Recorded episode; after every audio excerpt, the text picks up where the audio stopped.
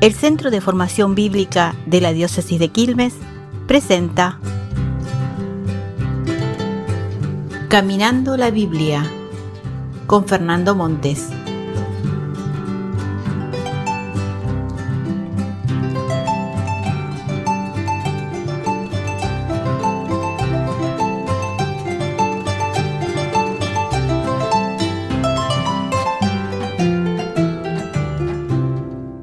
Hay una canción muy bonita de Jairo que se llama Carpintería José, dedicada justamente a José, el carpintero de Nazaret.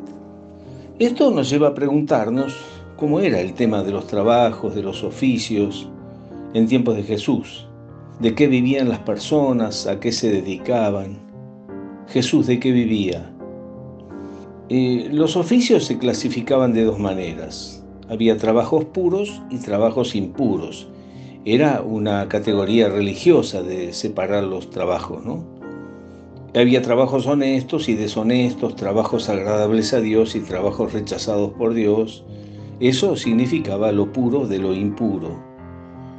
Era una clasificación religiosa. Por ejemplo, se consideraba impuro todo oficio en contacto con la sangre, con la muerte, Trabajar en el transporte también era un trabajo impuro porque estaba la tentación de robar, de tocar objetos impuros. Además había muchos trabajos en la construcción. No olvidemos que los Herodes fueron grandes constructores de palacios, de templos. Pero en muchas aldeas había también alfareros, tejedores, vendedores ambulantes, mercados, pequeños comerciantes. Ahora, vayamos a Galilea, que era la tierra de Jesús. Era una sociedad agraria. Flavio Josefo, un gran y conocido historiador, dice que toda la región de Galilea está dedicada al cultivo. No hay parte alguna que esté sin aprovechar. Los trabajos estaban controlados por los recaudadores de impuestos. En este gremio tenemos viejos conocidos, Mateo, Saqueo, entre otros. En una sociedad agraria, la propiedad de la tierra era de importancia vital. Para los romanos, la tierra era de Roma, del emperador. Para los judíos, la tierra era de Dios. Eh, los grandes terratenientes vivían en las ciudades y arrendaban la tierra a los campesinos y los vigilaban por medio de sus administradores.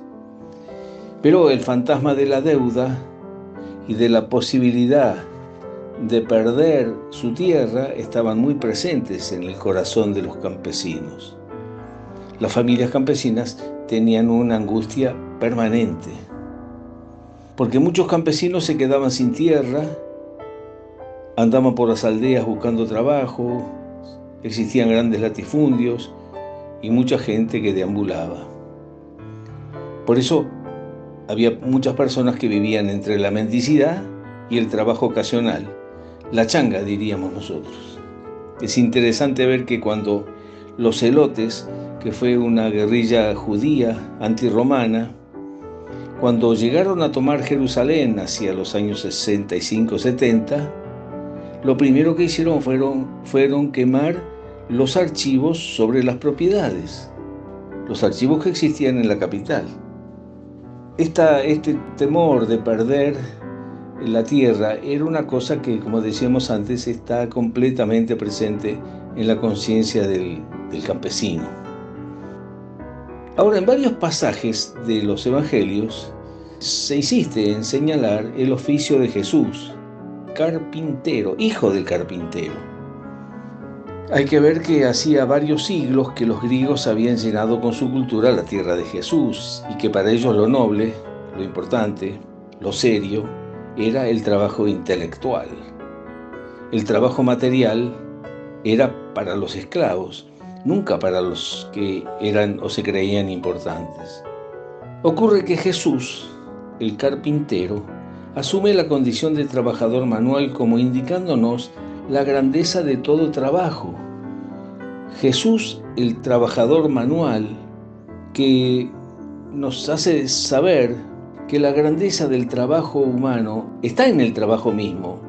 no en el cargo o en el lugar social que ciertos trabajos dan. Y justamente la pandemia nos está enseñando la importancia de ciertos trabajos en el área de la salud.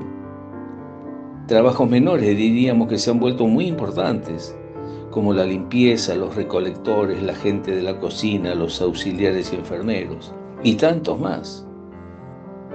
Mire, tantos títulos que en la historia se le dieron a Jesús, pero tal vez ninguno tan significativo como el de Jesús, el carpintero de Nazaret. ¿Estamos?